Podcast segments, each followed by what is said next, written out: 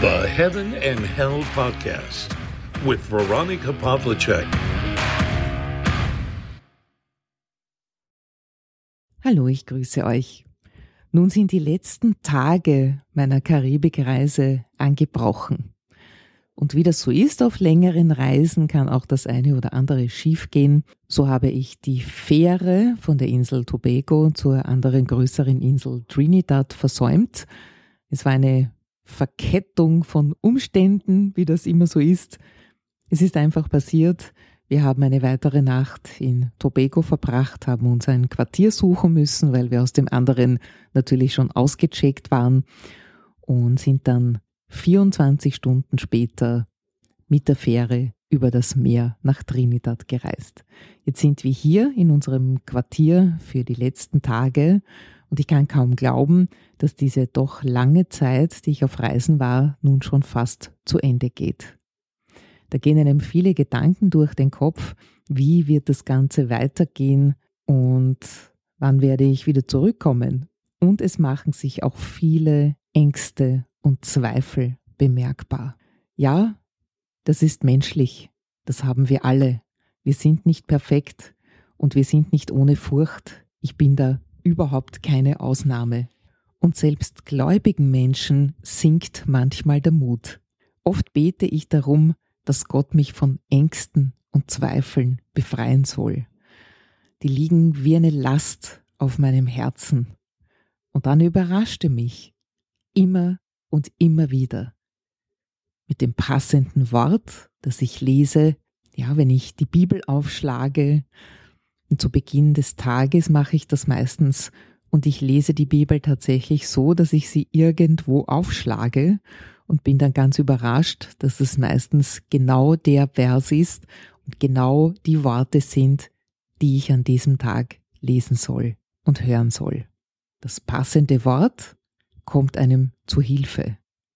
Oder er schickt den richtigen Menschen, den er genau im richtigen Moment zu deiner Tür führt. Und dieser Mensch ist oft in der Lage, Zweifel, Ängste, Bedenken zu zerstreuen und vermeintliche Probleme zu lösen, die auf deinem Weg liegen.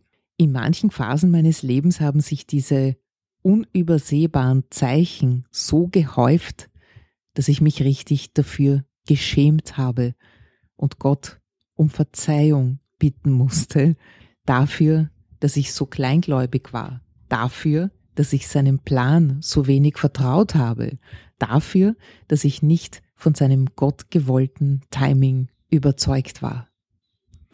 Da kommt auch die Ungeduld ins Spiel. Wir wollen oft, dass Dinge geschehen, und zwar jetzt, schnell. Wir sind ungeduldig. Wir wollen das jetzt haben und das soll eintreten, egal was es ist. Der perfekte Job, der perfekte Partner und vieles, vieles andere, was wir uns halt so wünschen. Wir sollen uns in Geduld üben, weiterhin beten, weiterhin nach dem Weg fragen.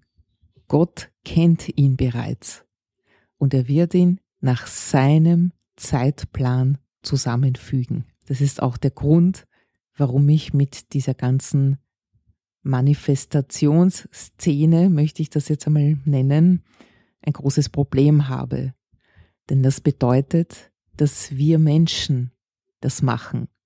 Daran glaube ich aber nicht. Und es wird ja von vielen versprochen, dass das quasi mit einem Fingerschnippen geschieht und dass dann das große Geld kommt, der super Erfolg und ähnliches. Für mich ist das genauso ein falsches Prophetentum wie vieles, vieles andere. Ich glaube nicht daran, dass ich Schöpfer bin. Mein Schöpfer ist Gott der Herr.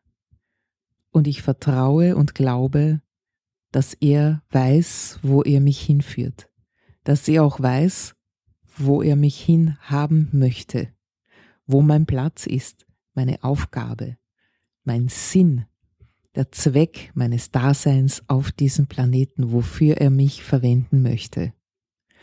Und das manifestiere ich mir nicht das kann ich nur empfangen durch den Austausch mit Gott, durch das Gebet in meinen eigenen Worten und durch die Bitte mir den Weg zu zeigen.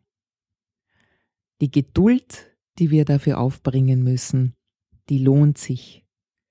Denn oft geschieht es dann tatsächlich in einem Augenblick oder zumindest viel schneller, als wir es gedacht hätten.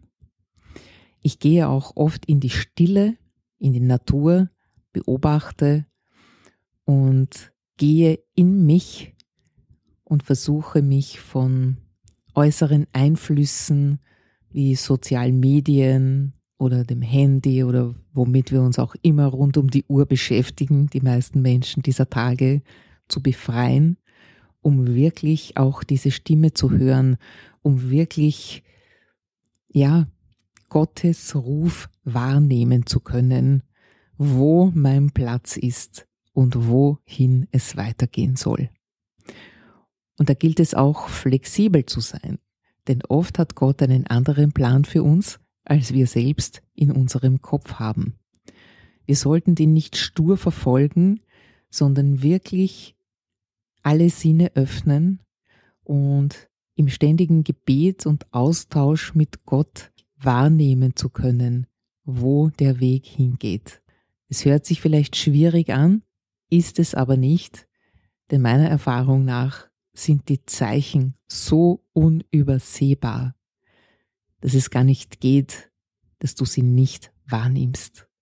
Vielleicht willst du manche davon nicht sehen, das ist wieder eine andere Geschichte, auch wieder eine menschliche, dass wir uns denken, nein, aber ich will das so und so. Aber Gottes Plan ist größer als unserer. Er ist der Schöpfer.